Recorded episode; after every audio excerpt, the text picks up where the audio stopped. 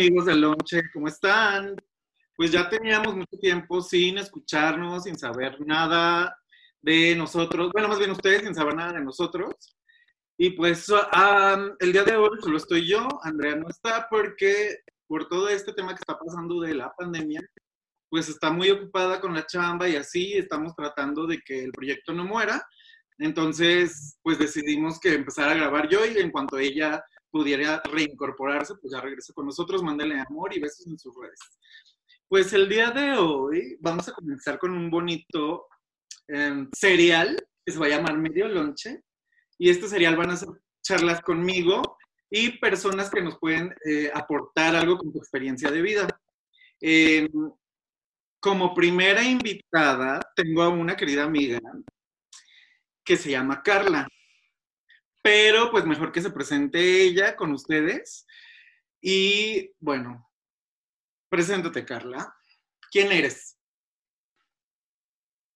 Hola, yo soy Carla Katmandú y pues me dedico al, diseño de joyería. Soy emprendedora eh, de cuarentena. Bueno, ya tengo un año con mi marca, pero pues bueno, en esta cuarentena la ociosidad me, me ha ayudado a meterle un poco más eh, el acelerador al desarrollo de mi marca y pues bueno, a eso me dedico. Saludos a todos los loncheros. Ay, muchas gracias. ¿De dónde eres, Carla? ¿Cuántos años tienes?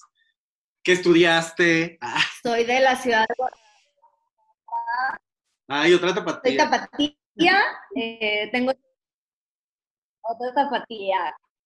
Ojo tapatío Pispireto. Eh, tengo 33 años Estudié la carrera de diseño gráfico. Ay, muy bien. Pues miren, como ustedes se van a dar cuenta, Carla y yo nos conocimos en la universidad, estábamos en la misma carrera. Y pues ahí hicimos la qué bonita amistad, ¿verdad? Eh, nos conocimos desde 2016, que fue el año que entramos al CUAD, al Centro Universitario de Arte, Arquitectura y Diseño en Guadalajara. Pues bueno, justo eh, yo decidí invitar a Carla. Ya tenía tiempo diciéndole que le iba a invitar con Andrea y así, pero pues nunca se había dado. Y decidí invitarla porque justo amigos, una de las cosas de las que la mayoría estamos padeciendo ahorita es la cuestión laboral, ¿no? Eh, esta pandemia nos ha traído como consecuencia un desorden mundial impresionante desde encerrarnos en nuestras casas, cuidarnos muchísimo en cuanto a la higiene y estas cosas, y además preocuparnos por mantener nuestro trabajo y preocuparnos porque las cosas como, eh, como el, negocio que tiene Carla o su pequeña empresa, su startup, eh, pueda crecer, ¿no? Sin, sin que el, el aislamiento que tenemos ahorita le afecte tanto. Dices, bueno, ¿Cómo se llama tu marca para empezar, Carla? Mi marca se llama Pluma y Plomo. Pluma y Plomo. ¿Y cómo definirías tú a Pluma y Plomo? ¿Qué es? Pues es una marca de accesorios. Em, el concepto es como muy eh, inclusivo, es un concepto muy neutral en cuanto a temas de género. O sea, a mí me gusta comunicarlo de esa manera. Eh, es, claro, es una marca urbana, podría decirse, está, está inspirada como en esta urbanidad de la Ciudad de México, como en este caos o en esta estética dentro del caos que tenemos en esta ciudad. Eh, todo lo manejo en materiales como chapa de oro, acero y pues es, es muy accesible, pero pues también me gusta meterle como mucha originalidad para tratar de proponer algo diferente a lo que pues normalmente encontramos. En el mercado, ¿no? Y ustedes como pueden ver, bueno, para los que nos estén viendo, los accesorios que trae Carla son de su marca justamente. Así es. Para las personas que nos... Ay, ¿qué tal? Para las personas que nos escuchen, pues igual pueden ir a las redes y ahí vamos a dejar un bonito posteo de eh, los accesorios de la marca Pluma y Plomo para que puedan checarlos. Eh, dices que tienes un año con la marca, ¿no? Sí, tengo, o sea, empecé en el 2017. Está un señor tocando aquí afuera la trompeta. Espero que no se escuche mucho. No, casi no se escucha, ¿eh?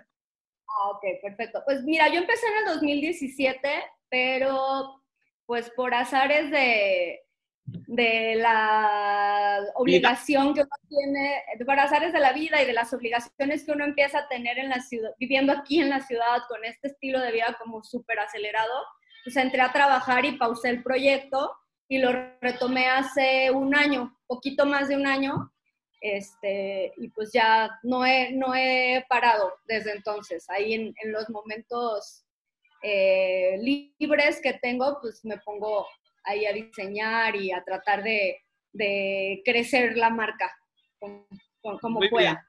¿Por qué de todas las variedades de cosas que podías hacer elegiste hacer accesorios? Pues siempre me ha gustado. O sea, hasta, no sé si recuerdes que cuando estábamos en la universidad, diario andaba con mi pulseras, diario andaba con aretes, collares, mi cosas. Tengo una roomie que decía que sabía que yo estaba en la casa porque diario andaban sonando mis pulseras cuando andaba caminando por la casa. Y pues siempre me ha gustado. En algún momento trabajé para una marca de accesorios que no sé, o sea, no sé si siga vigente, pero pues ahí aprendí a armar y a diseñar joyería. Y por eso es que en realidad todo nació también un poco de la ociosidad, porque empecé en un momento en el que no tenía trabajo, entonces pues tenía como ganas de hacer algo, no sabía si ese algo me iba a, dar alguna retribución económica en algún momento, pero pues tenía ganas de crear y básicamente nació de eso. Ya, se escucha. Ya se escucha, ahora sí, el señor trompetista. Pues bueno, está bien, hay que hacer la luchita, sobre todo por el tema que estamos tratando hoy o que vamos hacia allá encaminándonos, de cómo de repente este caos mundial vino a fregarnos un poquito la vida, no solo personal y social, sino también la vida económica, ¿no? Em, está bien padre porque, bueno, yo que te conozco, efectivamente lo que estás diciendo es muy cierto. Siempre andabas colgando. De hecho, yo soy culpable de haberte roto varias pulseras en la universidad porque luego me ponía a jugar con ellas como buena jota y yo así de que, ay, no, sí que sabe qué, y luego la rompía porque soy un tosco. Una torona de lo peor. Y la realidad es que cuando empezaste a hacer esta marca, yo dije, o sea, Carla le está dando en el clavo porque eso es ella. Es muy parte de su esencia y creo que ese ha sido una de las eh, causas del por qué la marca ya lleva este tiempo sobreviviendo, a pesar de todo, a pesar de que te hayas parado un rato, a pesar de la pandemia, a pesar de todo, la marca sigue ahí y cada vez como ahí va posicionándose más. Porque debo decirles, amigos, vayan a seguir sus redes em, Pluma y Plomo en Facebook y en Instagram. Y la verdad es que ya tienes muchos seguidores. O sea, no es como que tengas ahí 100, 200, ¿no? Ya tienes algo de seguidores. Quiere decir que la marca ahí se ha hecho de su nombre y eso está increíble. Es muy difícil, o bueno, cuéntanos, porque muchos de nosotros, eh, cuando ya tenemos cierta edad ya tenemos experiencia laboral y todo lo que tú quieras, a veces se nos hace difícil eh, esta parte de comenzar un proyecto. ¿Para ti fue muy difícil o no?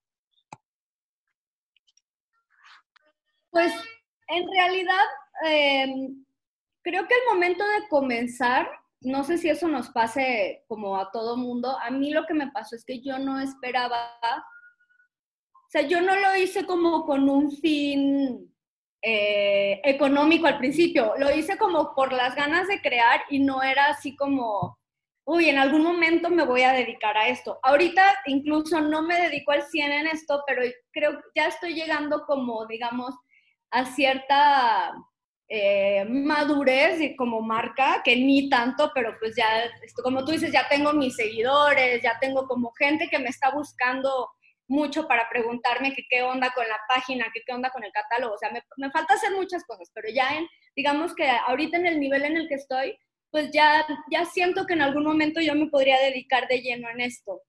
En, al principio no lo sentía y ni siquiera lo hice con ese afán, eh, pero creo que es importante siempre, ah, aunque suene a cliché, si tienes ganas de hacer algo, pues que lo pruebes, o sea, a lo mejor no de que, ay, voy a dejar mi trabajo para dedicarme a, no sé, a lo que te quieras dedicar, a la música o a lonche o a lo que sea, pero no dejar de hacerlo, aunque lo combines con otras actividades, siempre buscar en los momentos eh, libres o en los momentos en los que nos sintamos inspirados, estarle chambeando a eso este, y poco a poco pues van a venir resultados que pues sí te llenan mucho como, porque si todo el mundo empieza creo que con cierta inseguridad, ¿no? A mí me daba muchísima pena este,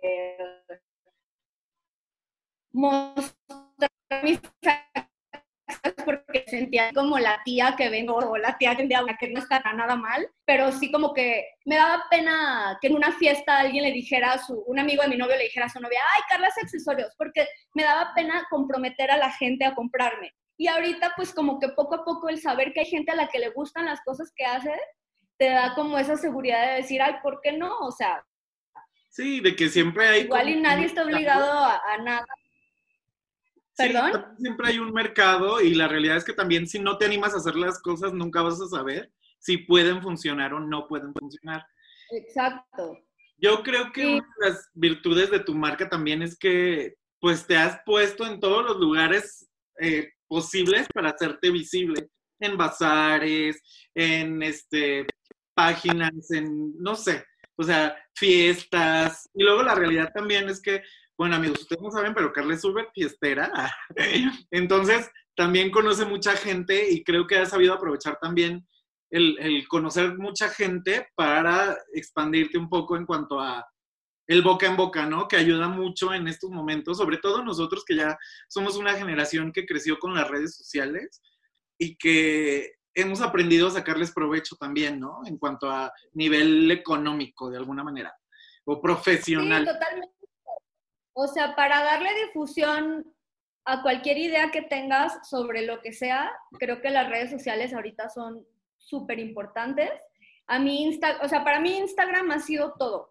En el 2017, cuando empecé, como que le pegaba más al Facebook, como a difundir mi marca por Facebook, pero como que el algoritmo no es tan amigable porque no es tan visual y no sé, pero Instagram es súper fácil, eh, o sea, con que subas fotos que te gusten a ti, que creas que se adaptan al concepto de tu marca y lo que sea, siempre va, a haber alguien que, a que le guste el concepto, a que le guste la idea. Y también eso es como súper importante, encontrar la manera de transmitir el concepto, más que el producto como tal, como también sobre la marcha uno va encontrando lo que quiere hacer, o sea, como todo alrededor del producto, de la cadena o de los aretes, como que el concepto general de, la marca que quiere transmitir y está padre como ir, irlo construyendo.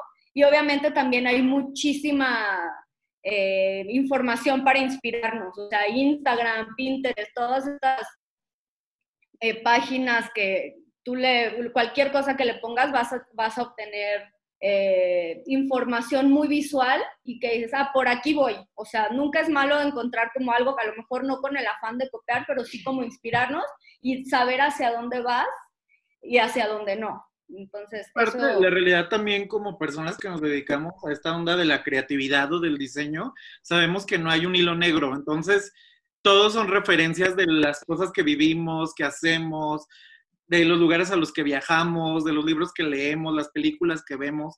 Entonces, pues es obvio que va a lo mejor en algún momento pueden decir, ah, esto se parece a esto otro, pero no quiere decir que es copia, porque justo lo que acabas de decir es muy importante para crear una marca importa mucho el concepto que hay detrás de ella, ¿no? ¿Qué le estás vendiendo diferente o qué le estás ofreciendo diferente a las personas para que te vean? ¿Qué es lo que en, el caso de Pluma y Plomo, ¿qué crees que es la diferencia en cuanto a marca y concepto de otras que hay?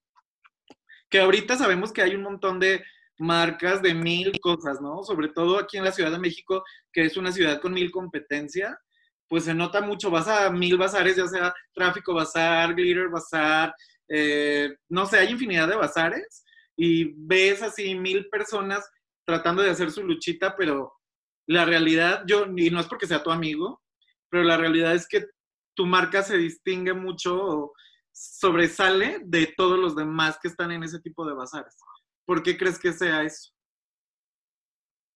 Pues mira, yo creo que, que, puede ser porque justo el nombre de Pluma y Plomo lo está como inspirado en esta dualidad que puede llegar a ser la joyería o la moda, en que en, que, en permitirnos como a que sea, puede ser algo muy sutil, la, joyería llega a comunicarse todo el tiempo como algo muy sutil o muy exquisito o muy femenino, eh, como que he visto que la mayoría de marcas de joyería comunican y tienen como estos colores muy pasteles todo el tiempo. Muy femenino, ¿no? Muy femenino. Y yo le quise dar como la vuelta y justo por eso es pluma y plomo, pluma así como por algo ligerito, algo súper sutil. Y plomo por, la pluma, como dicen los españoles. ¿no? pluma, exacto, o sea, como que todo lo que engloba es este objeto, que es algo así que puede ser muy como flamboyante de las plumas o algo como muy sutil en femenino y plomo, que es algo como pesado, puede ser algo muy masculino o incluso agresivo, este, porque pues, las balas están hechas de plomo. Sí. Exacto. Entonces, como que quise comunicar esta dualidad de que una marca de accesorios o los accesorios que usamos, si un día tienes ganas de ponerte un collar de perlas eh, y vestirte de látex negro con collar de perlas, pues puedes hacerlo. O sea, al final es como esta flexibilidad y esta, este estilo que nosotros le ponemos a todas las cosas que tenemos para vestirnos en conjunto. Entonces, eh, va por ahí. Pues creo que eso, eso hace un poco diferente o es a lo mejor lo que en algún momento quiero llegar a transmitir con la marca, como esta libertad y esta dualidad que es válida hoy por hoy. y las personas que te conocemos sabemos que tú misma eres muy así. De repente eres como muy, cute y chiquita y toda femenina y de repente eres toda agresiva y sí, vamos y al perreo y hay que meternos y no sé qué. Y eso está padre porque sí es algo que te representa mucho a ti y creo que para mí ese es el distintivo, que la marca realmente habla de ti, ¿sabes? Como, como la persona que es la creadora, la diseña, porque amigos, los diseños de Carla sí son, ella se pone a hacerlos, ella dice, quiero esto que está súper tosco, ponérmelo en un arete o ponérmelo en un, eh, este, ¿cómo se llama? Como un tipo arneses cosas así. Y Carla cada vez va experimentando más y seguro va a llegar un punto en que vas a hacer unas cosas súper locas porque ya te conozco. Y bueno, ahora justo, ya que sabemos un poquito más de cómo nace Pluma y Plomo, de quién eres tú, de cómo la has llevado, justo eh, de lo que quería hablar este episodio, primer episodio de Medio Lonche, es de cómo has hecho para que la marca sobreviva en estos momentos tan complicados para la economía, no solo mexicana, sino mundial, pero vamos a hablar en México porque es donde vivimos. ¿Cómo le has hecho? O sea, ¿siguen las ventas igual? ¿Han bajado? ¿Qué has notado de la gente que te compraba normalmente en este momento? La verdad es que yo lo he visto como algo muy positivo, tanto, o sea, a nivel creativo como marca, de lo que, del tiempo que uno tiene para, para pensar y para seguir desarrollando la marca, como a nivel mercado, porque la gente no deja de comprar. O sea, sí la economía pues está eh, en pausa porque no estamos saliendo a la calle a consumir, pero igual la moda siempre está ahí. O sea, la gente va a comprar y si el y si H&M está cerrado y eso es lo bueno, eso es algo que yo he notado como que si había chavas o habemos chavas que salíamos, no sé, una vez cada dos, tres meses a gastarnos mil pesos en HM o en Zara o lo que sea, ahora esos mil pesos eres más consciente, pero te los sigues gastando. a lo mejor ahora te los estás gastando y eso es algo súper positivo en marcas locales, en lo que tienes más a la mano, en lo que, y está pues todo este tema de apoyar a, a, las empresas locales, al comercio local, así es, pero algo súper importante que estoy implementando y me ha ayudado mucho, pues es el tema de las entregas, o sea, el facilitar los pagos, el facilitar las entregas.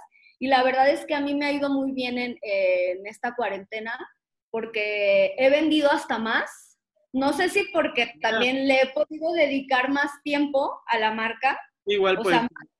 más tiempo, o sea, la atención, también yo, yo he, sido Godín la mayor parte de mi vida laboral y he estado como trabajando en muchas...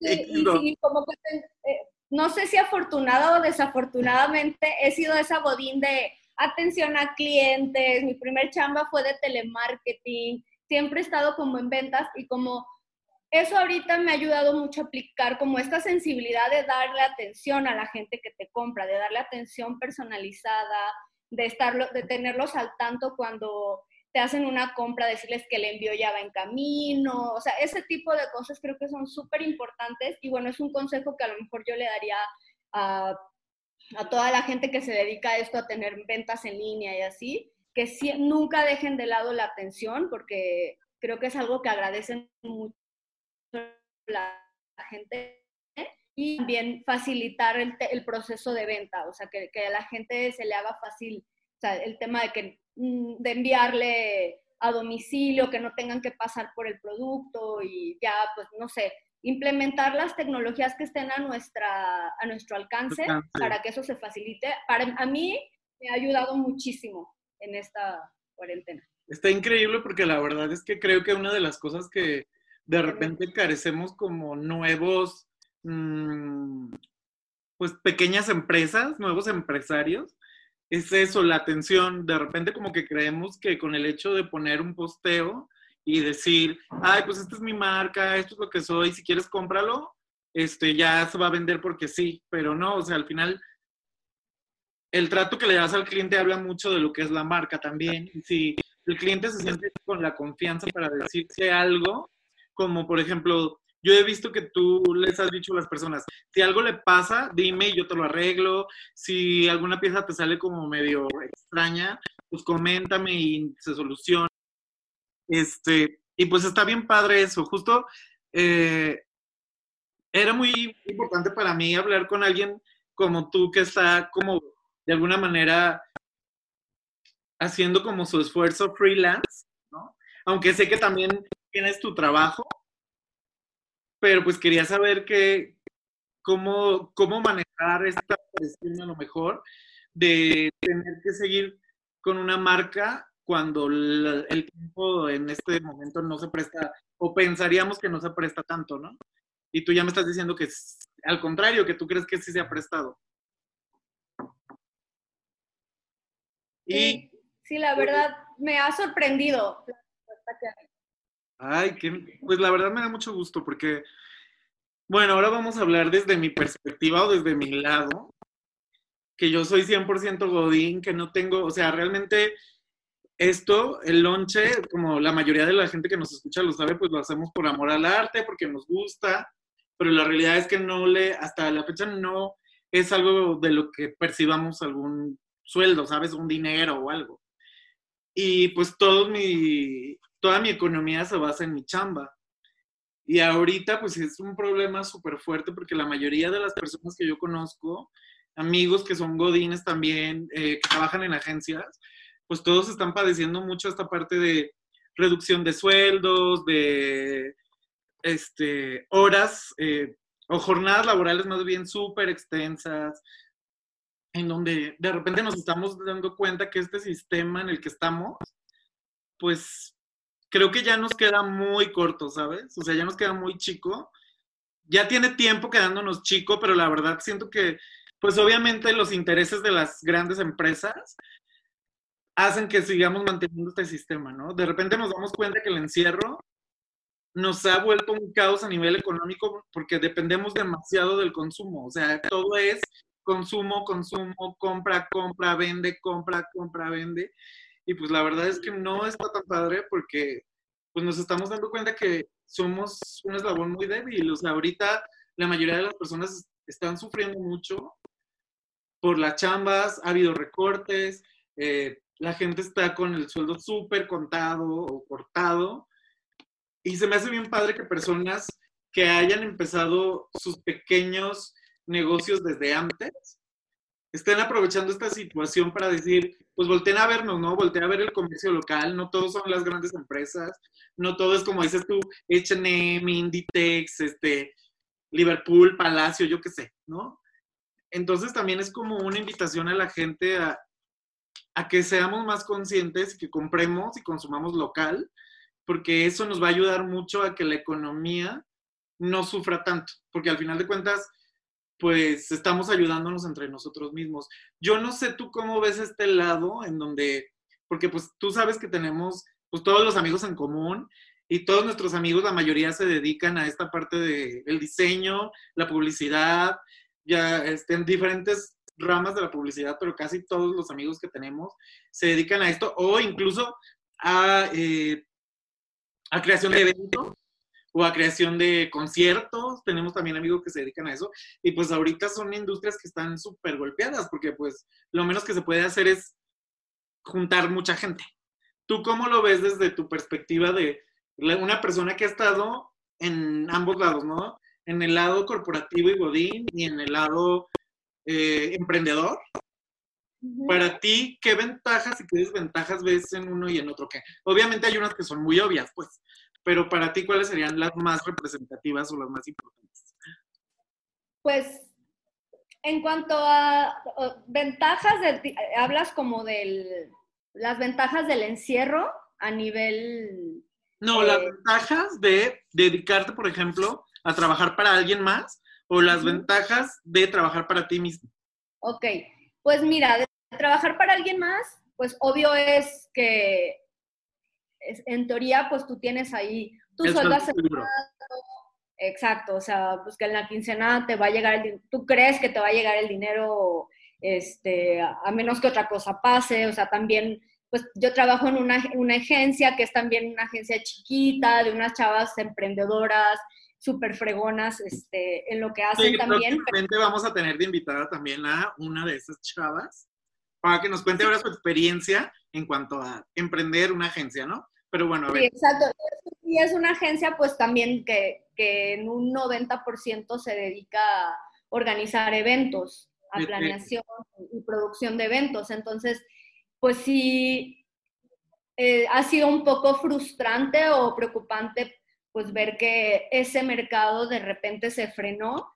Además, pues yo de trabajar en eso soy súper consumidora de conciertos y festivales. A mí ahí sí me dio, pero cañón me dio cañón porque pues sí era algo, o sea, yo espero, o sea, hay ciertos festivales que para mí al año eran como mi Navidad, o sea, los espero todo el año y pues no, este año resulta que no se hizo nada y pues toda esta industria está súper parada, pero más allá de ser una industria de consumo, pues es una industria que también en cierta parte le, da, le abre mucha puerta al tema cultural.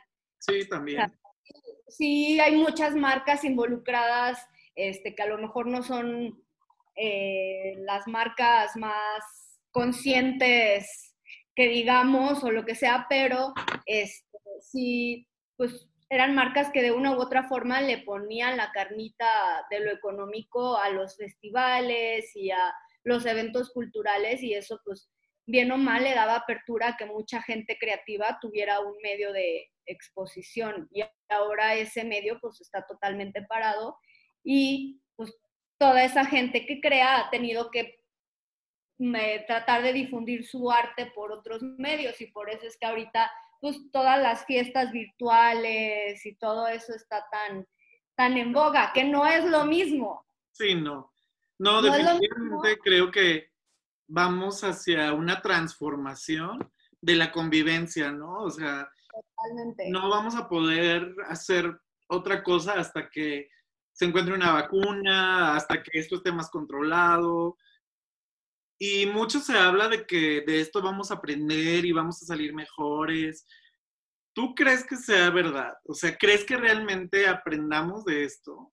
Porque yo hablando desde mi punto de vista, desde mi perspectiva y desde persona que trabaja para una gran empresa, pues yo no veo que, que las personas que tienen como el control de las grandes economías en este país al menos, tengan intención de cambiar, ¿sabes? Y no sé si sea trabajo más bien de nosotros empujar al país a que vaya hacia ese cambio o cómo, ¿no? No sé. de repente como que escucho mucho en redes sociales, en programas de televisión, como de, no, esto nos va a hacer mejores, vamos a cambiar. Y yo como que no me lo creo del todo, es como, mm, no sé. ¿Tú qué crees? Pues yo, creo que sí. Obviamente no va a ser así de que de la noche a la mañana, como tampoco de la noche a la mañana vamos a poder este, seguir, volver a convivir y ya eh, un día van a decir, ah, ya se levanta la pandemia, todo mundo a su vida normal y no, o sea, ahorita a mí incluso la idea de una, no sé, por ejemplo, de ir al centro y estar en el zócalo llena de gente y así, me crea hasta un poco de ansiedad, o sea, yo creo que no, mm, no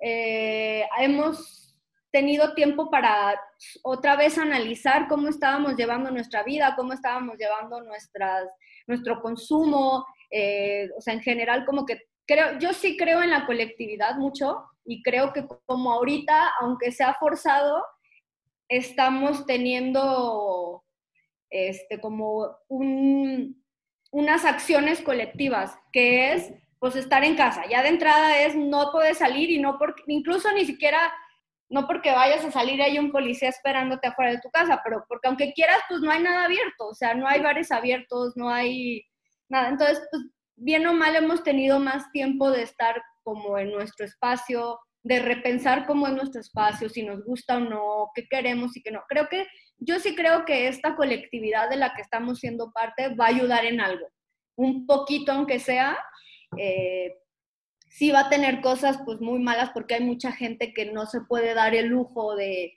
vivir al día o de como este tema de quedarse en su casa o de pues, lo que se ha visto de la violencia intrafamiliar, o sea, imagínate, la, la, violencia que muchas mujeres viven dentro de su casa y ahorita están teniendo que quedarse en su casa, pues sí, va a levantar como mucho polvo en muchas cosas, que también, que de por sí ya se estaba levantando. Sí. Este, pues yo creo que esto va a reforzar como mucho la conciencia que hemos estado teniendo en ciertas cosas. Yo en eso lo veo positivo y pues sí, también es que vamos a tener que prepararnos lo más que podamos para el tema económico que se nos viene encima. Sí, este, efectivamente. Y justo con lo que tú estabas diciendo ahorita la violencia que se ha desatado es real, son datos reales, asociaciones de en pro de la igualdad eh, de género, sí han sacado eh, estadísticas de que la violencia contra la mujer o intrafamiliar, que casi siempre es en contra de la mujer, se ha disparado muchísimo. También la violencia en contra de la comunidad LGBT, ¿por qué? Porque si eres un hijo LGBT que a lo mejor todo el tiempo se salía de su casa para que tus padres no te dijeran nada, pues hoy en día te tienes que quedar ahí definitivamente sí estamos pasando como por un proceso súper fuerte en donde pues nos estamos enfrentando de golpe a las cosas, ¿no? Y a lo mejor también es algo que necesitamos para, pues para romper de cierta manera con esos ciclos viciosos. Y pues sí, en el tema económico también es un hecho que se nos vienen, por lo menos lo que queda del año y el siguiente año va a ser un año muy complicado a nivel económico.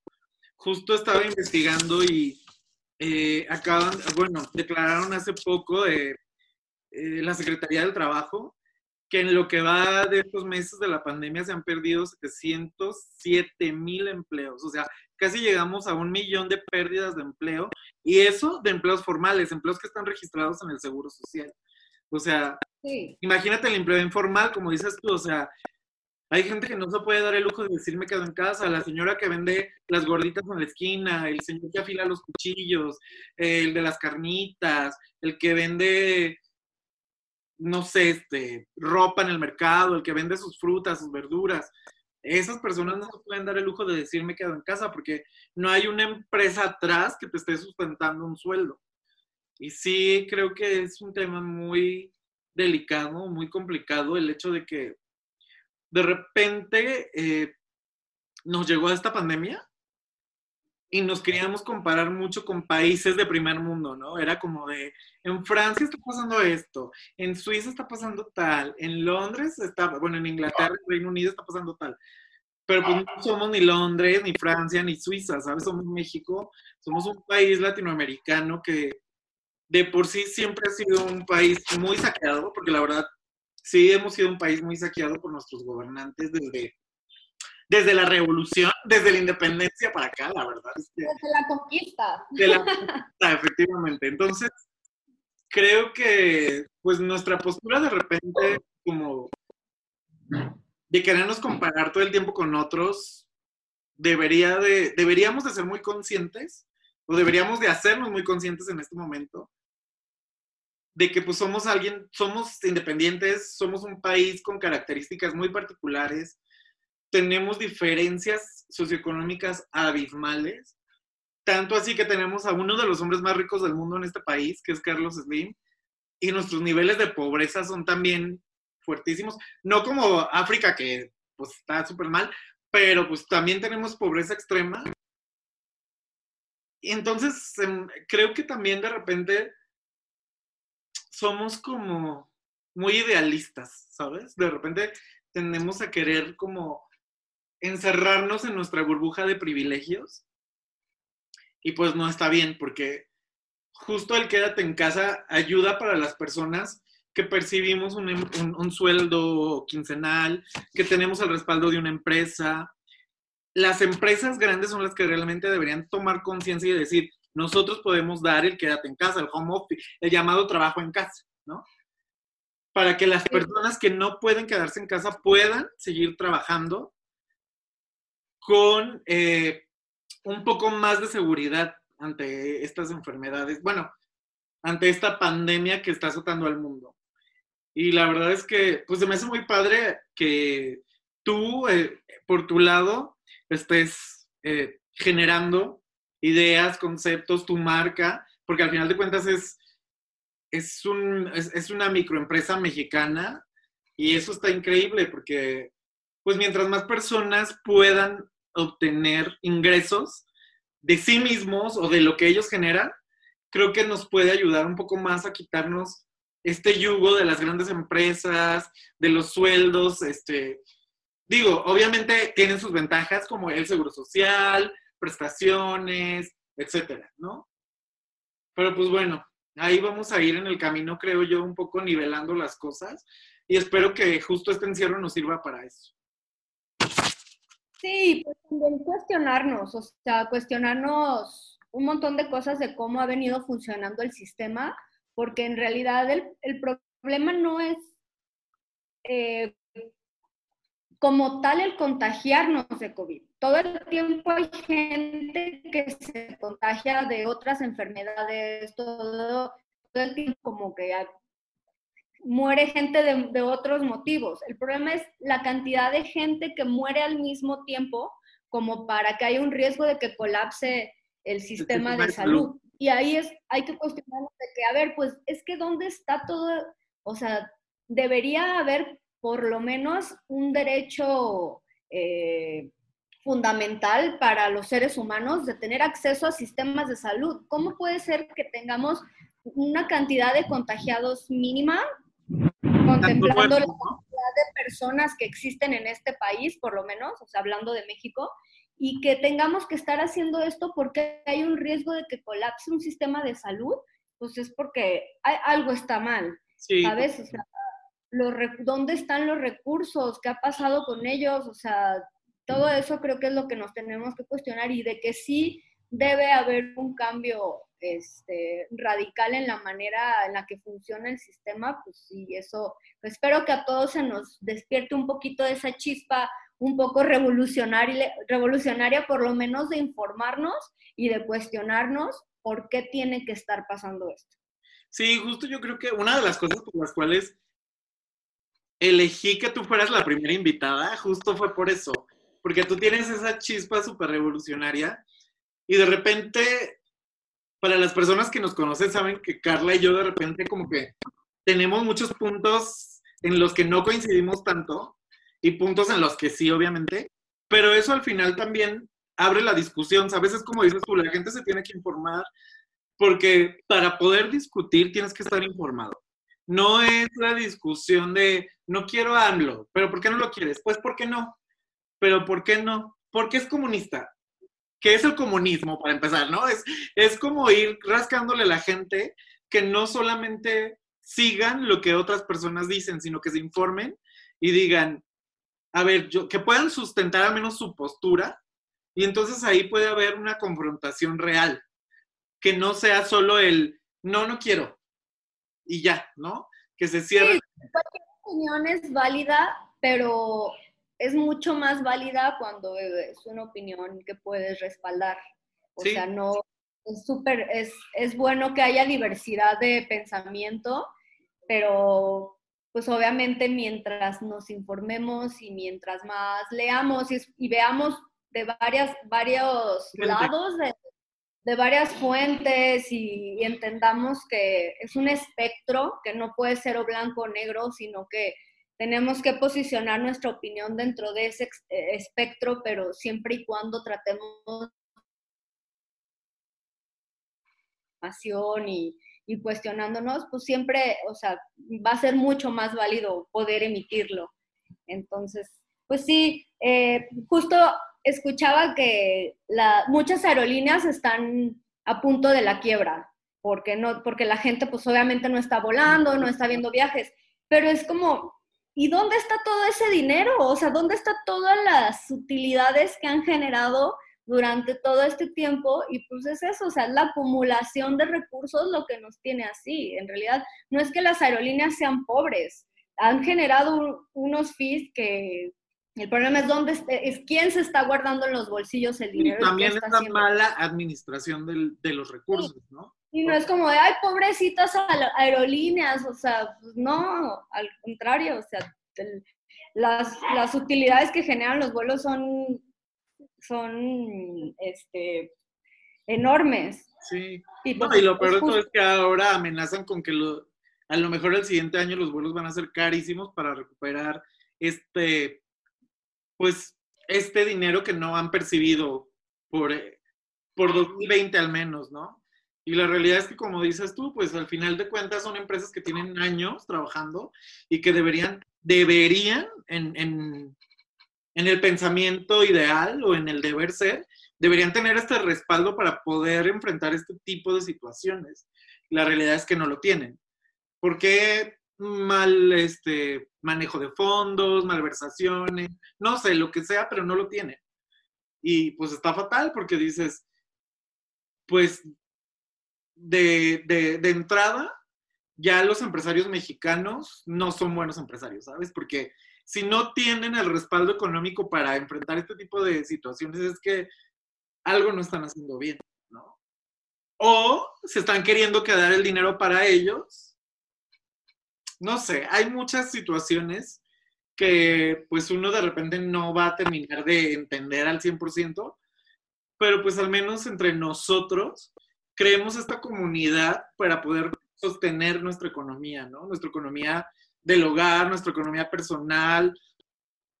O sea, yo, por ejemplo, ya puedo ver a gente de aquí, de por mi casa, a la señora que vende carnitas, al señor que vende tacos, a ellos, la realidad es que desde hace como dos semanas ya empezaron a vender. ¿Por qué? Porque es un sustento diario, ¿sabes? No es como que se puedan dar el lujo de guardarse dos meses. Entonces, pues ya si vamos a salir y vamos a consumir a los negocios que estén abiertos, pues hay que cuidarnos, hay que tener precauciones y pues a ver cómo nos termina de tratar este 2020, ¿no? Porque se vino con todo.